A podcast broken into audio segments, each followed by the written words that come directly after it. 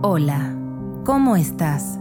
Ya sabes que puedes escuchar todos los cuentos a través de WhatsApp, el sitio Spotify, iTunes, Google Podcast y SoundCloud. Para suscribirte, puedes buscar la palabra Fátima TV en Spotify y iTunes o también con uno de estos enlaces fatimatv.es slash Spotify, fatimatv.es slash iTunes, fatimatv.es slash Google Podcast y fatimatv.es slash SoundCloud. Escuchemos ahora el cuento de esta semana. La deuda de Aquil.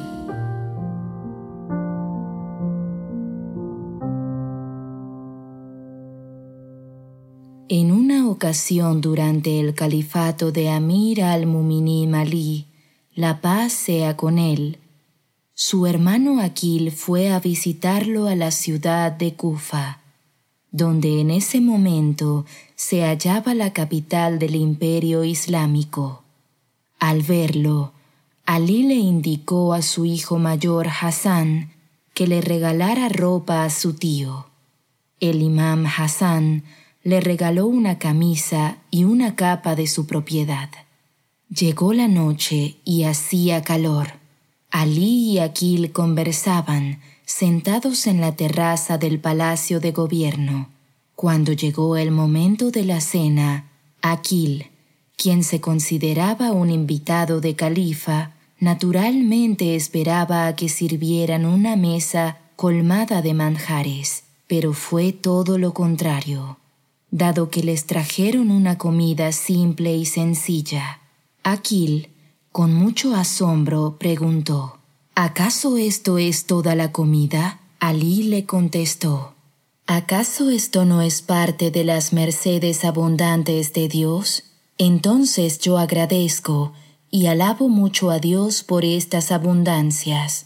Aquil le dijo, entonces permíteme plantearte mi necesidad más pronto. Así me puedo ir. Tengo una deuda y no puedo saldarla. Por favor, otórgame lo necesario para saldar mi deuda lo más pronto posible. Así puedo volver a mi casa y no molestarte más. Ali le preguntó, ¿De cuánto es tu deuda? Aquil le dijo, de cien mil dirhams. Alí exclamó, Cien mil dirhams es demasiado. Querido hermano, lamentablemente no tengo tanto dinero para saldar tu deuda, pero espera hasta el momento en que cobremos los salarios y te voy a dar de mi sueldo, repartiéndolo en partes iguales contigo. Si mi familia no tuviera gastos, yo te daría toda mi ganancia y no dejaría nada para mí mismo. Aquil contestó, ¿Cómo? ¿Debo esperar a que llegue el momento de cobrar los sueldos? El tesoro público y las riquezas del país están en tu poder, y me dices que espere hasta el momento de cobrar los sueldos y vas a darme una parte de tu salario. Tú puedes tomar lo que quieras del tesoro. ¿Por qué me haces esperar hasta el momento de cobrar los sueldos? Y además, ¿cuánto es tu salario? Si me lo dieras todo, ¿de qué me serviría? ¿Cómo puedo resolver mi problema con esto? Ali le dijo, Me asombra tu proposición. Si el tesoro del gobierno tiene dinero o no, ¿qué tenemos que ver tú o yo con eso? Cada uno de nosotros, tú y yo, somos como todos los musulmanes al respecto del tesoro público. Es cierto que tú eres mi hermano y yo estoy obligado a ayudarte en lo que pueda, dentro de la posibilidad de mi riqueza, pero no del tesoro de los musulmanes.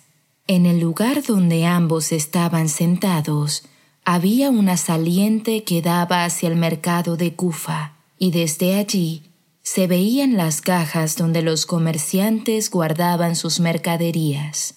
Como Aquil insistía en que necesitaba mucho el dinero, Ali, la paz sea con él, le dijo, Si no aceptas lo que te propongo, entonces puedes hacer algo que te puede ayudar a saldar tu deuda completamente e incluso obtener algo de más.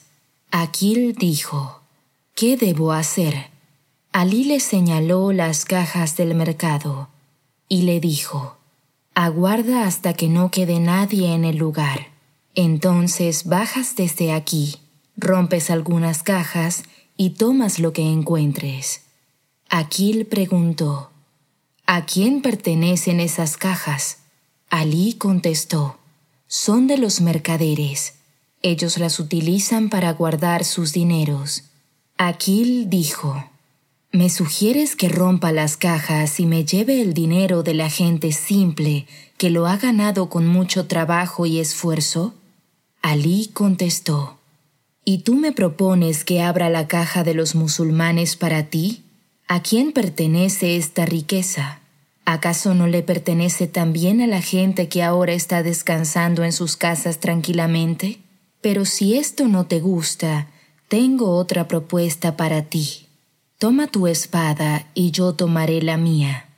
Iremos al antiguo barrio de Jiré, cerca de la ciudad de Kufa, donde viven los grandes comerciantes y la gente muy rica.